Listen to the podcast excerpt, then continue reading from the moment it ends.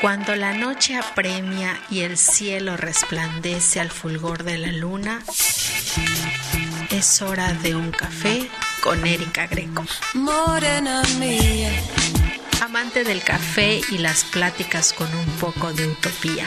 Que nadie como tú me sabe hacer un café. Comenzamos. ¿Qué tal? Muy buenas noches, queridos radioescuchas que hoy nos sintonizan desde su frecuencia 106.3 FM Radio Mar. Con el gusto de cada martes y con el gusto de siempre, los saluda Erika Greco y estamos hoy para escuchar precisamente nuestra emisión Un Café con Erika Greco.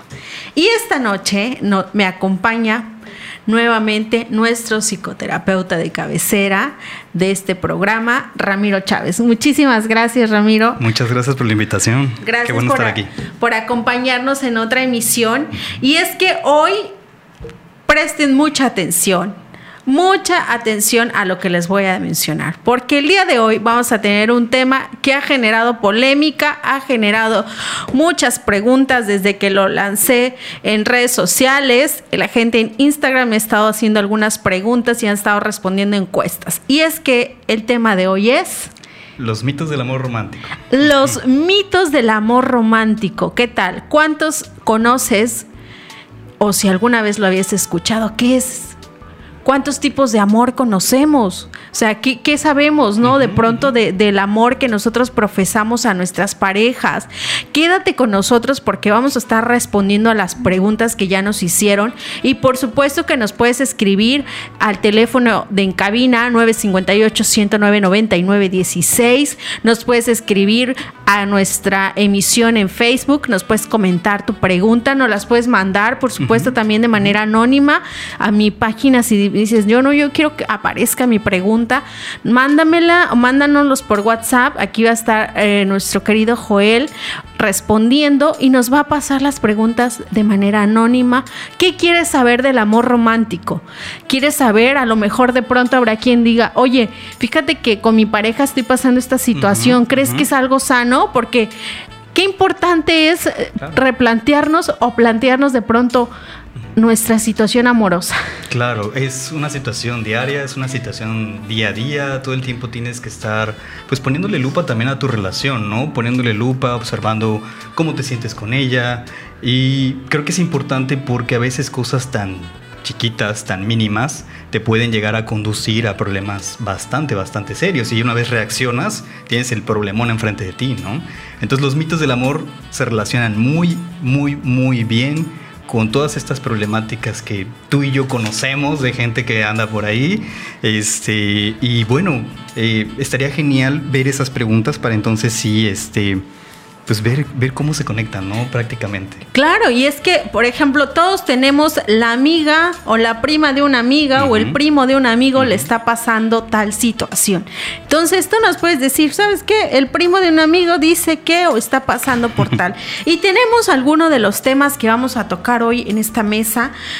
Mm. El mito de los celos. ¿Qué tan cierto es que si yo celo a mi pareja es porque te amo? ¿No? Porque no te quiero perder. ¿O qué tal el famoso mito de la media naranja? Él Buenísimo. viene a complementar lo que a uh -huh, mí me falta. Uh -huh. Y aquí tenemos al especialista que nos va a responder qué tan cierto es esperar que venga otra persona a uh -huh. complementar lo que me falta. Buenísimo, buenísimo, porque mira, conecta con el, amor, ¿no? Cuántos versos, cuántas canciones, cuántos libros, cuántas, eh, cuántos poemas no conocemos que conectan con el amor, cuántas relaciones no hemos visto, desde cuándo lo estamos aprendiendo. Conecta con, con una serie de cosas como aprendizajes que yo tengo, conocimientos que yo tengo y, y, y, y a final de cuentas generamos una idea medio amorfa, medio quimérica de lo que es el amor, ¿no? Y, y, nos confundimos mucho y caemos en alguno de estos. Y es que tengo que mencionar lo que acabas de decir, es que de pronto hemos crecido con la idea de que el amor tiene que ser perfecto, de que el amor tiene que ser un cuento de hadas, ¿no? Mágico. Mágico, exactamente, ¿no? Que todo el tiempo tengo que sentir maripositas en el estómago, si no las siento, entonces ya no, ya no es amor o viceversa, ¿no? Entonces, vamos a ir entrando en tema, por supuesto, porque yo estoy segura que ustedes ya quieren escuchar a Ramiro. Y para empezar, el mito de los celos. Coméntame, o sea, si, si mi pareja me dice, es que yo te celo porque no quiero perderte. Sí, hoy qué extraño, ¿no? Qué extraño. Fíjate que aquí se han versado como mucho al respecto varias personas que conozco o varias personas que de las cuales he leído. Y este tema de los celos, ¿no? Eh, pareciera a veces que funciona como la sal. O la sal, el, el condimento, ¿no? Ok. Eh, mucho de celos podría arruinarte la comida. A veces parecía que conecta ahí, pero de fondo, de fondo, los celos podrían llegar a ser una internalización de violencia. Son, muchas de estas, a final de cuentas, podrían llegar a ser esto, ¿no? Podrías llegar a ser eh, que pienses que a mayor presencia de celos o a menor presencia de celos te aman más o te aman menos. Y eso está bastante como, como cañón. y, es que, y es que eso que estás mencionando, por ejemplo, hay quienes miden el amor a través de los celos. Claro. ¿No? De pronto, si mi pareja no me cela, es porque no me quiere, porque no le importo. Sí, ¿no has escuchado eso de preocúpate cuando no te cele? Ajá, exacto. ¿Qué pasa ahí? ¿Qué pasa ahí? ¿Tengo que poner atención? ¿Tengo que preocuparme si mi pareja no me cela? Mira, mira, eh, sí, por supuesto, porque eh, no, pues tienes que preocuparte eh, o tienes que ponerle como lupa a los celos en sí, ¿no? Porque los celos, a final de cuentas, podrían escalar a violencia, podrían escalar a violencia y entonces ya tenemos conductas que realmente van y lastiman la relación, ¿no? Tenemos gente que pues te revisa el celular, no sé. Oye, ¿qué pasa con eso, no? El famoso de que la prueba de amor ahora es dame la contraseña, de tu Facebook, de tus de tu celular. ¿Qué onda con eso? Sí, puede escalar, el tema es ese, puede escalar como muy a, cosas como muy violentas, ¿sabes? Y eso puede ser el primer paso de, de, bueno, llegar a, a, un altercado físico o de llegar a una problemática más grave, ¿no? Entonces, yo me voy por esa, yo soy más de esa opinión, que los celos en cierta medida y muy poquito, porque la sal podría ser bastante dañina, pero los celos se parecen a eso. Entonces, por ejemplo, yo aquí podría también pensar que en la medida en la que va creciendo tu relación, es en la medida en la que se va fortaleciendo la confianza. Claro. Y, y más allá del tema de dame tu contraseña o yo te tengo que dar la mía, es como, bueno, o sea, no tengo nada que ocultarte, pero tampoco eso significa que tengas que estar entrando a mis redes sociales, ¿no? Para verificar que, no estoy haciendo nada incorrecto. Claro, pero ¿sabes qué? Que además está padre y creo que ese tema no, no lo, bueno, no lo conversé ahorita al principio, pero qué bueno que es una mesa entre tú y yo, un hombre y una mujer. Así cuestiono yo también mis propios privilegios y las experiencias que también han tenido otras mujeres, ¿no? Donde les han tocado muy malas parejas, les ha tocado eh, parejas que realmente... Eh, pues fueron muy infieles y esta persona termina la relación, llega otra y llega con una maraña de ideas sobre el amor. y es que eso precisamente que acaba de mencionar Ramiro, lo vamos a platicar porque ¿qué tanto afecta el hecho de que yo haya tenido una mala relación? ¿No? Y de pronto quiero empezar otra y traigo todo el pasado a mi presente. ¿Y qué tan importante es, Ramiro? Y me vas a contestar después de este corte comercial.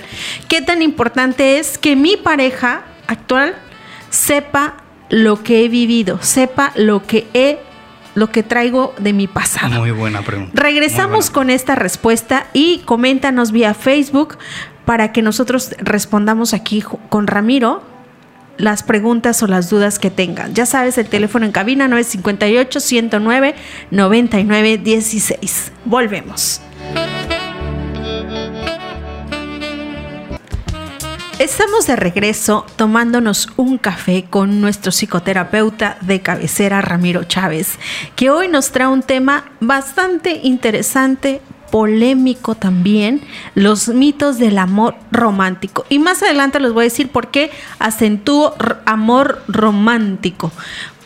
Y estábamos hablando hace un momento y antes de irme al corte comercial yo le preguntaba a Ramiro, ¿qué tan importante o qué, o qué tan necesario es que cuando yo inicio una relación, una nueva relación de pareja, tenga yo que decirle o contarle a mi actual pareja mi pasado, lo que he vivido a lo mejor en mi relación anterior y que quizás no me fue tan bien?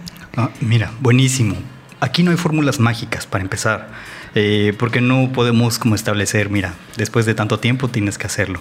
Es más, eh, pues el feeling que te provoca cada relación, ¿no? O la, la relación que estás comenzando, una relación donde quedan claros los objetivos quizás también, ¿no?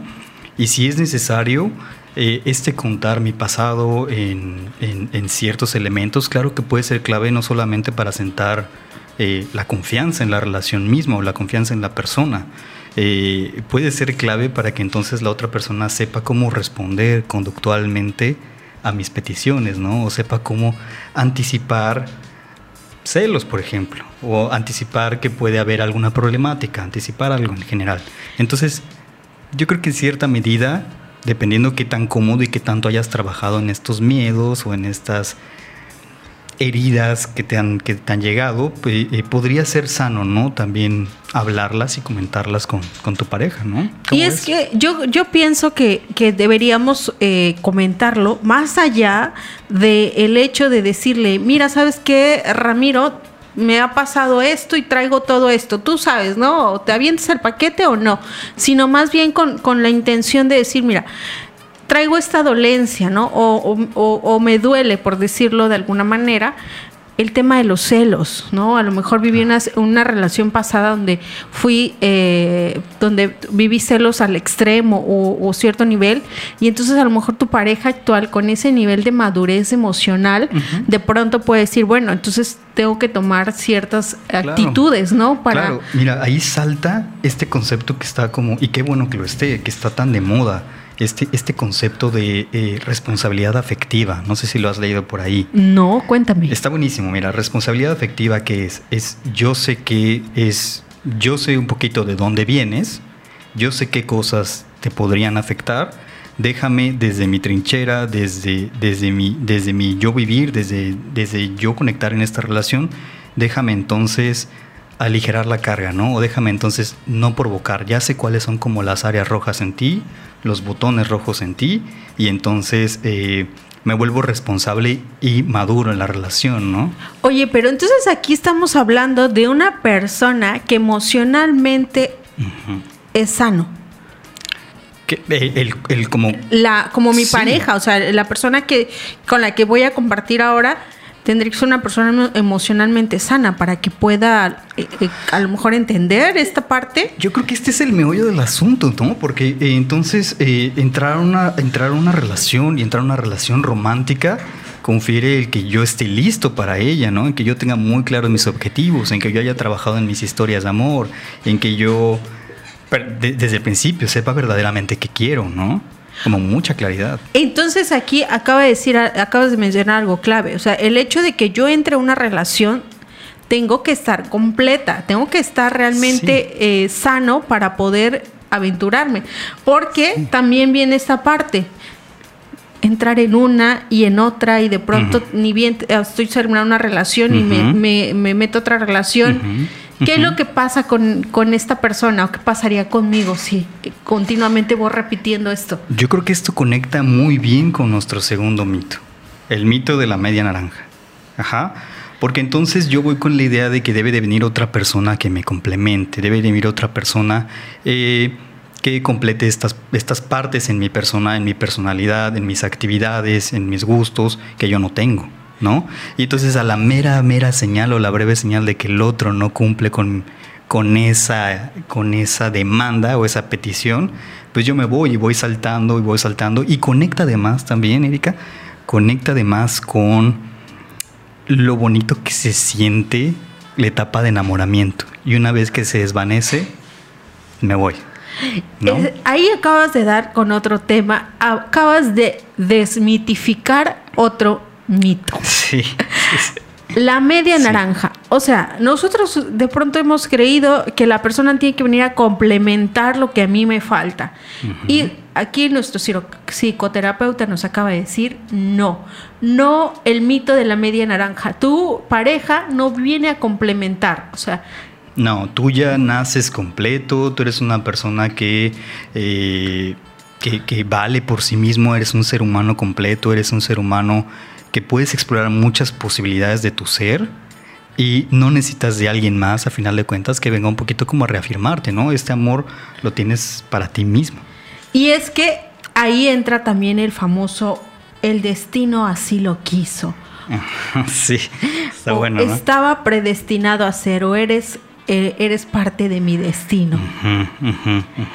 Y este tema de, eh, de la media naranja de aquí se desprende otro de los mitos que nosotros seguramente hemos escuchado en algún momento, el mito de la exclusividad. Mi pareja es mi pareja, así en ese término, es mío en este momento. Y es que hay quienes de pronto llegan a decir, eres mío nada más. Y cuando decimos eres mío o eres mía, tú me lo dirás desde tu perspectiva, seguramente como, como hombre. Em, ¿qué, tan, ¿Qué tan cierto es el hecho de que cuando yo estoy en una relación, mi pareja no puede sentir gusto o atracción por otras mujeres? Ah, sí, bueno, ¿qué, Qué raro mito, es uno de los mitos que más me, intriga, porque a final de cuentas es, ok, yo estoy en una relación contigo y por ese simple hecho eh, no puedo reconocer belleza en alguien más, no puedo pasar tiempo con amigos, amigas, debo ser, para mí el término este de eres mía como lo planteas o eres mío como lo planteas, pues confiere como propiedad, ¿no? Como si fueras una cosa, como si fueras algo que, que debe estar sujeto, ¿no? Ajá, sí, sí. Entonces, es, bastante interesante y, aplica bastantes cosas, como bien te comentaba, ¿no? Esto de eh, gustos y aficiones también, ¿no? Como eres mío o como eres mía, y, tú y yo debemos de estar juntos y tú y yo conecta, si se fijan, conecta como con varios mitos a la vez, ¿no? Entonces, como eres mía, como eres mío, tú y yo también debemos de hacer todo juntos, ¿no? aprende a bailar porque a mí me encanta bailar y exclusivamente vamos a bailar tú y yo. No puedes bailar con nadie más, no puedes hacer nada más. Ojo con este mito de la exclusividad, porque como lo comentaba Ramiro, de pronto decimos, o sea, solamente vas a hacer cosas conmigo y solamente te tiene que gustar lo que a mí me gusta. y entonces de pronto, nos, y él me va a corregir, Em, de pronto entra el tema de la codependencia. ¿Qué relación tiene aquí la codependencia? Entonces yo de pronto dejo mis cosas, dejo mis actividades porque a mi pareja no le gusta que yo me dedique a tal cosa, que yo haga eh, tal oficio, ¿no? Y entonces me voy a dedicar solamente a él. Mira, conecta creo que este tema con todos los mitos que están aquí presentes. Es muy bueno que, que plantees esto ¿Qué es codependencia un poquito? Pues es esta atracción intensa, obsesiva y que puede llegar a ser muy la niña que yo tengo hacia otra persona, ¿no? Y dependo de ella para hacer mis actividades, para subsistir. Creo que se, relaciona como con este mensaje de eh, eh, no te vayas, quédate, yo hago todo lo que lo que esté a mi disposición para tenerte también contento, ¿no? Claro que confiere confiere violencia, yo lo veo, ¿no? Como algo... Y es que no sé qué, en, qué por, en qué porcentaje entra el tema aquí con los hombres, porque eh, desde el punto de vista femenino yo, yo sí te puedo decir que es bastante, dijeran por ahí, la prima de una amiga, es bastante notorio, bastante tendemos mucho a ceder. ¿Por qué las mujeres tendemos mucho a ceder en este aspecto de voy a dejar mis cosas para hacer lo que, lo que él quiera? Voy a desplazar incluso hasta mis metas profesionales por ceder, ¿no? Que él quiere a lo mejor que yo haga ciertas cosas. Y de pronto carecemos de, de, toma de decisiones. Mira, qué bueno que estamos nosotros dos juntos haciendo este programa, porque entonces aquí yo compruebo mis privilegios o compruebo la historia de vida que yo puedo tener como hombre y, y la contrasto con la tuya. Yo, a diferencia de muchas mujeres en mi vida, no crecí consumiendo algunas historias de amor. No, no, crecí consumiendo algunos estereotipos sobre cómo debe ser el amor, sobre cómo debe se ver, cómo se debe de, debe de ver. No crecí ante la ante los mensajes de te debes de casar o debes, buscar a tu príncipe azul. Y no sé si esto, por ejemplo, te pasa a ti o le pasa a otras, otras mujeres que a lo mejor nos estén viendo, ¿no? Estas presiones que vienen distintas y estos estereotipos y estos mandatos y estas ideas que le entran pues a un niño desde chiquito que está intentando formar su propia idea del amor. Y es que este sería un tema para otro café, pero efectivamente lo que él acaba de decir es que nosotros como mujeres tendemos a estamos más expuestas, mejor dicho, estamos más expuestas a este tema de tú como mujer tienes que buscar el príncipe azul que te venga a rescatar y que tome las decisiones por ti, ¿no? Entonces, y hombres, ustedes tienen que ser el príncipe azul que se monta en el caballo, que va al rescate, que se pone la coraza y que hace todo acá con valentía y fuerza. Y nosotros somos más, según esto, somos más dóciles, más apacibles, más en espera, ¿no? A que, a que nos vengan a rescatar. Pero vamos a, a resolver esto, vamos a continuar con esto y vamos a regresar con este mito que el amor todo lo puede. Y aquí les voy a compartir la encuesta que yo hice y cómo me, cómo me arrojó. ¿Es cierto que el amor todo lo puede? Regresamos después de un corte comercial y rápidamente saludando a los que nos están viendo por Facebook Live. Volvemos. Estamos de regreso en un café con Erika Greco. Nos estamos tomando un delicioso café paraíso, un café cerca del cielo. Estamos platicando con nuestro psicoterapeuta Ramiro Chávez. Si es que el tema está, bueno, ¿qué les puedo decir? Si fuera de en comerciales estábamos aquí deliberando también sobre las encuestas y, y, ahorita les voy a compartir cómo quedó sobre este tema de el amor todo lo puede pero antes de irme a la, y a la respuesta que me tiene que dar Ramiro, vamos a mandarles un saludo con mucho cariño a Alex Acevedo, que también es un psicólogo eh, eh, que tiene muy buen contenido, también lo, he escuchado. Muchas gracias Alex por escucharnos. Saludo a Rey Quiroz que nos eh, está sintonizando desde Oaxaca. Laura Xochil a Sonia García, que también nos hizo una pregunta que más adelante vamos a responder, Silvia González, Ángel Iván, María José González y Gloria Jarquín de Villa Etla y por supuesto a Daniel Rojas, que siempre me echa porras y, me apoya. Muchas gracias.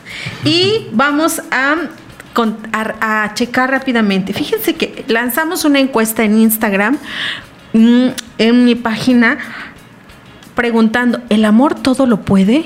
Y algo bien curioso que precisamente que se relaciona con lo que platicábamos antes de irnos a comercial, de 40 y 47% de los, de los que nos respondieron nos dijeron que sí, que consideran que el mm. amor todo lo puede. Y el 53% nos dijeron que no. Pero aquí viene algo más curioso todavía, Ramiro. De ese 47% que me respondieron, el 100% del 47 eran mujeres que nos dijeron que el amor todo lo puede. y el 53% son hombres y nos dijeron que no. Ahí todavía hay una discrepancia. Ahí creo que ah, hubo una o dos mujeres, pero la mayoría fueron las mujeres que contestaron que sí, el amor todo lo puede. Fíjate. Y era lo que estábamos platicando antes de irnos a corte, ¿no? Este em, pensamiento o esta educación con la que vamos creciendo de de ser dóciles en espera, de ser eh, esas, esas mujeres, esas doncellas en espera, ¿no? De que venga el príncipe a rescatarnos y entonces sea él el que tome la decisión de tomar, de llevarnos, o sea, de, de decidir y de que nos elija, creo que la palabra correcta, que venga el príncipe a elegirnos. Entonces ahí ya queda un poder de decisión sobre ellos más que en el de nosotros. Pero seguramente esto va a dar pie a muchos temas más y, y de, de la mano entramos ya con, entonces el amor todo lo puede. Mira, igual es de estos, es de este mito que se conecta como con todos los otros, ¿no? Se conecta como con este carácter mágico que tiene el amor, que es bonito, este poder transformador que tiene el amor. Y hasta cierto punto sí, un acompañamiento muy amoroso te puede conducir a cosas muy positivas, ¿no? Qué bonito se siente un intercambio amoroso mutuo, de crecimiento.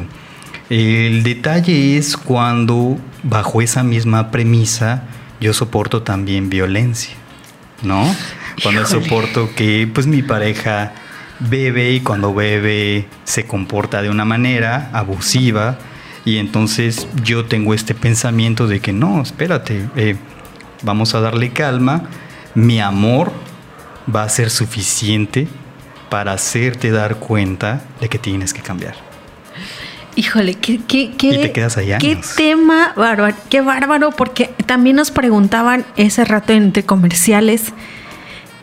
Y entonces, cuando decimos, pégame pero no me dejes, el famoso, esta famosa frase tan cargada de, de verdad y de mentira al mismo tiempo, porque discutíamos cuando decimos el amor todo lo puede y de pronto mi, pareja me violenta de una u otra forma y decimos y perdonamos o, dejamos pasar por alto porque en nombre del amor vamos a superarlo. Sí, sí, sí, sí, en nombre del amor y, es, y es como un ciclo, ¿no? Además, es un ciclo donde, bueno, eh, viene la fase de enamoramiento, viene la discusión, viene el conflicto abierto, el pégame pero no me dejes y viene esta idea mágica de mi amor te va a salvar, mi amor te va a curar. Te va a cambiar. Yo voy, ándale, mi amor te va a cambiar. Y entonces viene la reconciliación, una breve fase de luna de, miel y se vuelve a repetir el proceso, ¿no? Y como viene esta luna de miel y, y, me engancho en esta pequeña luna de miel, en esta reconciliación breve, pues voy creyendo que en efecto mi amor te va a salvar o mi amor te va a hacer cambiar, ¿no? Y así te puedes pasar meses, años. Y es que eh, voy a decir una frase que, va a sonar un, tanto eh, dura, pero que está cargada de verdad. En nombre del amor también se han cometido muchos crímenes. Y es tan cierto como permitir esta parte de decir, en nombre del amor voy a dejarlo pasar. En nombre del amor me levantó la mano, pero vamos a superarlo. En nombre del amor me celó, me mm, limitó. Creo que en términos coloquiales, fíjate, también se relaciona con es la cruz que me tocó cargar, ¿no? O es es lo que me toca soportar a mí en esta relación, en este matrimonio. Tal vez esto es lo que yo necesito para expiar mis culpas o expiar mis pecados, quizás de una relación pasada. Entonces el, famoso karma, ¿no? o el va por ahí, ¿no? O esto me estoy pagando lo que me lo que hice o lo que no o, lo que este me tocó, como dices tú en la relación pasada y por lo tanto voy a aguantar, ¿no? A ver hasta ojo con esto, tanto mujeres como hombres, ojo con estas situaciones. Esto que estamos mencionando, el tema de los mitos del amor y que se presta a mucho chacoteo, a mucha este, plática, también son focos rojos que vamos nosotros detectando en nuestras relaciones, hasta qué punto nosotros estamos permitiendo, ¿cierto? Eh, los límites en nuestra relación, hasta dónde los estamos poniendo, ¿no? Entonces, ojo, porque como les decía hace un ratito, en nombre del amor se han hecho grandes cosas, se han escrito grandes libros, se han escrito grandes historias, pero también en nombre del amor se han escrito notas rojas. Claro, claro, sí, por supuesto. Me quedo con la palabra que dijiste, ¿no? Límites. Cómo en una relación tengo yo también que aprender a poner límites y cómo un límite no es necesariamente ponerle también un límite al amor, es poner un límite a... Eh, cómo se vive dentro de la relación de pareja, es ponerle un límite a las cosas que no te gustan, no disfrutas, es ponerle eh, y de marcar bien el límite o las cosas que sí, sí quieres en tu relación y las cosas que no, ¿no? En una especie de diálogo abierto, de negociación. Entonces poner límites con tu pareja, si se pueden quedar con eso, no Sí. necesariamente es poner límites a tu amor, son dos cosas separadas, ¿no? Hay que aprender a convivir, hay que aprender a estar y hay que también aprender a poner límites, ¿no? ¿Qué cosas quiero disfrutar a lo mejor para mí misma o para mí mismo? Y es que también es sano, como lo mencionábamos hace un momento, es sano poder disfrutar cosas en, en, mi, en mi soledad. Y cuando hablo de mi soledad, estoy hablando, o sea, en mi espacio. Erika, Ramiro, quien sea, ¿no? En mi propio espacio. Y vamos a también hablar sobre el mito de los polos opuestos. ¿Qué tan cierto es que si la persona es completamente diferente a mí, es porque el destino nos va a unir, porque esos polos opuestos se atraen. Ojo con esto porque vamos a regresar del comercial respondiendo a este mito y al mito del matrimonio. Ya nos hicieron una pregunta por aquí, lo voy a leer rápidamente para irme al corte. ¿Por qué todos creemos que el romance va de la mano con el matrimonio? Gran pregunta, volvemos. Ya estamos de regreso con el último bloque y vamos a tratar de, de resumir, de, si- de sintetizar la información lo más que se pueda, porque tenemos que, que tocar diferentes puntos, todavía nos quedan aquí en el tintero. Y decíamos en el corte, antes de irnos al corte comercial, el mito de los polos opuestos. Coméntame, Ramiro, ¿qué tan sano, qué tan verídico es que si nos contrastamos en gustos, incluso en el tema de los objetivos, hasta qué punto podemos mantener una relación donde tenemos gustos, donde tenemos cosas en común muy diferentes. Yo creo que este es un derivado de el de la media naranja, ¿no te Sí. parece? Es un derivado porque entonces como a mí me gusta salir, pero a ti no, entonces nos complementamos. Tú me haces querer más pasar más tiempo en casa y yo te hago a ti querer salir un poco más, ¿no? Como estamos juntos Ajá. y pasamos tiempo juntos y demás. Entonces creo que es un subderivado como de esto, pero está bastante interesante, ¿no? Generalmente qué, generalmente qué, qué vemos. Ya sabemos que no hay eh, pues una no, no, no hay una relación en cómo se supone deba de ser, ¿no? En general. Todas las relaciones fluctúan mucho, varían mucho, pero generalmente podemos llegar a observar algo, podemos llegar a observar que las parejas que más exitosas son o las parejas que tienen ciertos modos de convivencia, se llevan bien, logran, logran más fácil llegar a un acuerdo, son personas que tienen metas en común. Y es que aquí, Gustos en común, ¿no? exacto, a eso iba. Por ejemplo, el tema de los objetivos. Y es que, ¿qué tan cierto, Ramiro? Por ejemplo, vamos en- entrando en la etapa del enamoramiento, ¿no? ¿Cuánto, cuánto tiempo nos puede durar este enamoramiento? Mira, desde un punto de vista eh, neuropsicológico quizás, eh, podríamos estar hablando de entre seis meses, dos años, tres años tal vez. Y eh, esta bombita hormonal que explota como nuestro cerebro de oxitocina, dopamina y todo esto, pues, pues generalmente se nos agota, no podemos mantener ese ritmo, generalmente se nos agota. Conecta muy bien con el otro mito que estamos planeando ahí, ¿no? Sí. Sí, generalmente se nos agota y entonces yo tengo que aprender nuevos modos o nuevas formas de relacionarme. La- la pareja tiene que evolucionar junta, la pareja tiene que llegar a nuevos acuerdos o a nuevos modos de renovar la pasión o renovar el enamoramiento, ¿no? Y es que exactamente, o sea, tenemos esta, esta etapa de, del enamoramiento muy, muy previa donde todo es nuevo, todo es un descubrir, conocer a la pareja, que le gusta, que no le gusta, y de pronto sus defectos no son defectos al inicio, ¿no?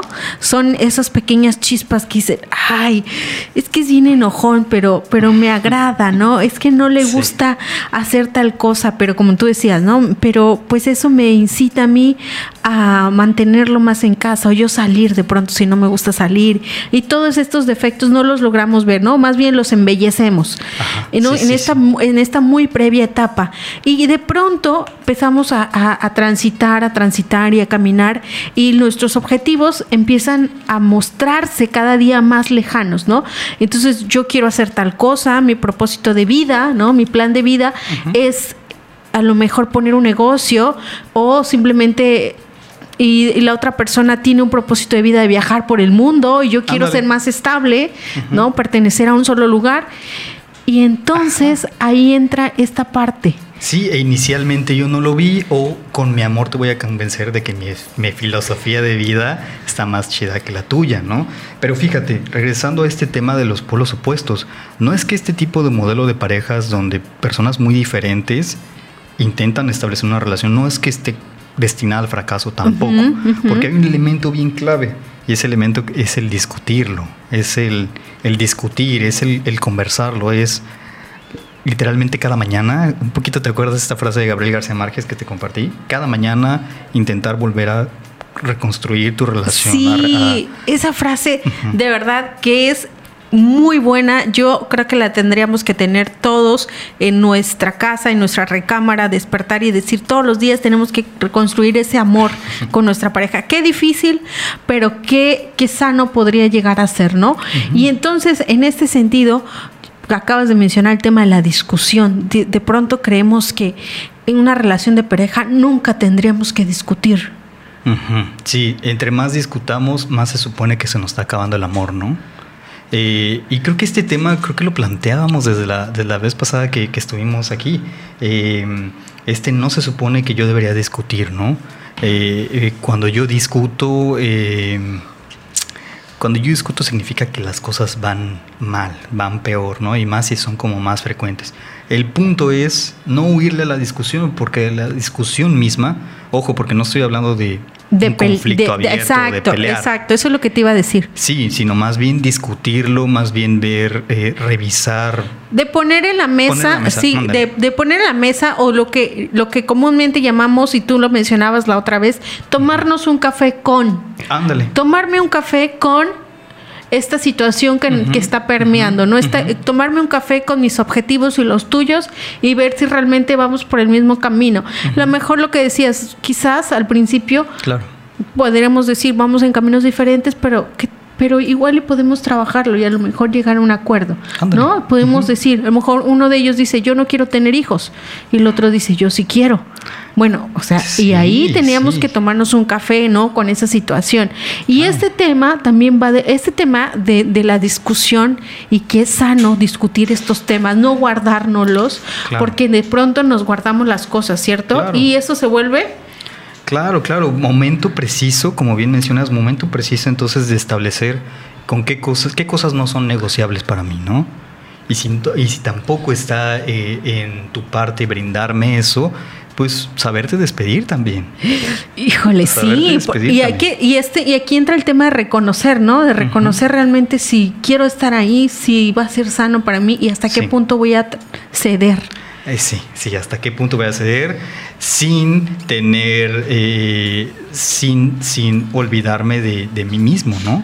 Sin olvidarme de, de, de- de mi persona, habiendo trabajado mi propio amor, habiendo trabajado mi propia persona, de no, de no por codependencia, como decías, abandonar mis sueños y descubrir después 20, 30 años después en la relación que los dejé, dejé mis objetivos, dejé mis metas y entonces tú tuviste la culpa. Sí, ojo con eso, porque de pronto queremos culpar a la otra persona de las decisiones que tomamos y dices, es que por ti hice tal cosa, ¿no? Ajá, y bueno, ajá. y ahí se desatan otros otros temas que después Sí. podríamos tratar. Y en este mismo en este mismo tema de los mitos y hablando de la discusión, también existe el mito de la pasión eterna. ¿Qué tal? Conecta con, con esto de- Sí. del enamoramiento, ¿no? Sí, o sea, ¿qué, ¿qué tan cierto es que la pasión que sentimos al inicio tiene que mantenerse siempre en el- la misma, en- de, una manera constante y en el mismo, en la misma sintonía? Mira, hay casos que son extraordinarios, ¿eh? son casos que son la excepción, más no la regla, ¿no? La excepción de que logran mantener esta pasión, logran mantener eh, esta pasión a lo largo de toda su relación. Estos casos son más bien contados, ¿eh? Generalmente sí tiende a bajar un poquito la pasión y es momento preciso entonces para buscar nuevas formas de conectarme que esas nuevas formas pueden incluir cosas distintas que el mero acto sexual, por ejemplo, ¿no? O diferentes formas de practicar un acto sexual que no conlleven solamente a una genitalización, ¿no? O que no conlleven a otras es más de lo mismo. Yo es un tema como de, volver a, conectar con mi pareja en un lenguaje de amor, ¿no? O sea, de como de volver a replantear en qué lenguaje de amor estamos sintonizando hoy. Porque a lo mejor no puede ser el mismo con el que iniciamos, donde decíamos la chispa, el conocer y todo está súper padre y de pronto entramos con otra etapa de, enamoramiento o incluso de, madurez en la relación donde tendríamos que replantear también nuestro lenguaje de amor. Sí, oye, ¿cuántas, cuántas personas quizás no conocen, no conocemos? que pues ante esta pizca de que se me está desvaneciendo como el, el, amor o la pasión, pues me voy, ¿no? Me voy porque ya no se siente igual que antes o porque nunca cumplí o nunca cumplimos juntos esta idea que tenemos, esta expectativa que tenemos de cómo debe de ser esa pasión, ¿no? Tú no me satisfaces en cómo debe ser la, la pasión y yo a la vez probablemente no hago lo mismo contigo, ¿no? Y es que en este mismo, en este mismo, eh, en esta misma sintonía tendríamos que desmitificar otro mito del amor, que es ya para cerrar el mito del matrimonio. Decían la persona que nos está viendo que por qué creemos que el romance va de la mano con el matrimonio. Wow, esta, esta pregunta, no sé si, si, si para nosotros, ¿eh? como generación incluso, eh, nos incluyo en la misma, Erika, eh, no sé si para nosotros como generación incluso tenga otras, otras otra perspectiva, ¿no? Esta donde ya no estamos tan clavadas con una idea de establecer un vínculo matrimonial, ¿no? Eh, o que primero venga la convivencia. ¿Qué voy con esto? Voy a que Indudablemente uno de los pilares como de la relación es el compromiso, que se puede obtener o no a través del matrimonio. Pero el matrimonio ya conlleva muchos más elementos, elementos legales, elementos de algunos beneficios, no sé, emocionales, psicológicos, y esto más bien va a variar como de persona a persona, va a variar de cultura a cultura, va a variar entre muchas otras cosas, ¿no? Y es que eh, desmitificando este mito del, matrimonio, lo que decía él, em, no necesariamente. El amor requiere compromiso y muchas veces el matrimonio no necesariamente es un, es una prueba ¿no? de compromiso. Puede existir antes incluso de llegar al, al, matrimonio y comprometernos.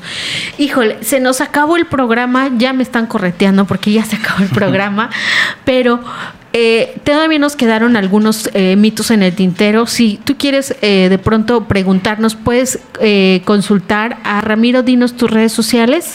Bueno, estoy ahorita como, como Ramiro Chávez en redes sociales, no tengo una página como tal, pero bueno, pueden solicitarlo ya viendo, viendo este, este, este video, contactarme por redes sociales, mandar un mensaje y, por ahí. Sí, si quieren acercarse con él, preguntarle algo directamente como especialista, si quieren hacer unas preguntas también aquí a Radio Mar, nos pueden, nos pueden contactar. Muchísimas gracias por tomarse el café con nosotros y nos vemos en la próxima emisión. Esto fue una emisión más de una buena charla con café y un poco de utopía con Erika Greco.